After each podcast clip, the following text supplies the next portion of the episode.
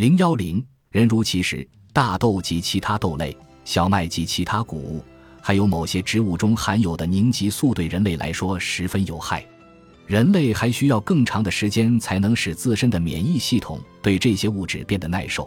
人类的肠道菌群也需要更长的时间才能完全分解这些蛋白质。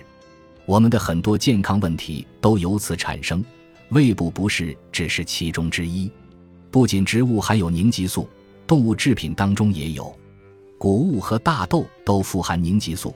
当牛及其他动物吃下主要成分为谷物或大豆的饲料时，饲料中的凝集素就会转移到这些动物的乳汁或肉当中。被富含凝集素的饲料喂养长大的鸡同样如此，它们的肉和蛋也含有凝集素。养殖的海鲜亦如此，它们同样以大豆和玉米为食。若非我亲眼见证了停止吃这些食物对于我的很多金丝雀恢复身体健康有多么重要，我也不会相信。二十世纪八十年代中期，我的一次个人经历让我彻底搞清楚了这一点。当时，我带着我的妻子和两个年幼的女儿移居伦敦，我在那里的一家知名儿童医院——大奥蒙德街儿童医院担任心脏外科研究员。那时。英国的鸡基本上都是用海鲜饲料喂养的。我的女儿们非常怀念她们最爱吃的一种美式食物——炸鸡，所以我带他们去镇上唯一一家肯德基餐厅解馋。他们刚咬了一小口鸡肉，就觉得味道不对，还说这是鱼肉，不是鸡肉。我告诉他们，这确实是鸡肉，但从某种程度上说，他们也没有错，因为如果一只鸡是吃鱼肉长大的。这只鸡实际上就是一条鱼，但我压根儿没有想到，一只用玉米或大豆喂养的鸡实际上也不是鸡了，而是喔喔叫、会走路的谷物或大豆。正如一句英文谚语所说：“人如其食。”你的食物的食物也会对你产生影响。如果你吃的是有机培育的农产品或牧场动物制品，植物中的营养素和植物从土壤中摄取的营养素就会进入你的身体。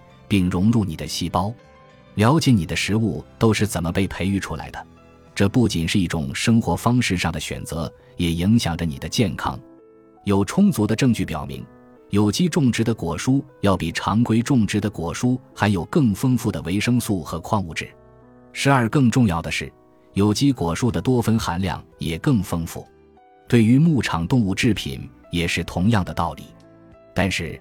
人如其食的含义还不止这些，谷物和大豆中的凝集素会进入常规养殖的动物体内，然后进入它们的肉、乳汁或蛋中，之后它们还会进入你的消化道，对你的身体造成伤害。即便是有机养殖或散养的动物体内也有凝集素，因为它们的饲料依然是大豆和玉米，虽然这些大豆和玉米也是有机种植出来的。用夏天吃青草。冬天吃干草的牛的肉做成的汉堡，和在牲畜围栏里长大、终日食用富含凝集素的玉米和大豆的牛的肉做成的汉堡，它们之间存在着巨大的区别。十三一方面，在这两种汉堡中，omega 三脂肪酸和 omega 六脂肪酸的占比是不同的。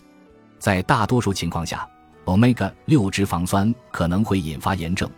而 omega 三脂肪酸则具有消炎作用。玉米和大豆含有的大多是 omega 六脂肪酸，而青草的 omega 三脂肪酸含量非常高。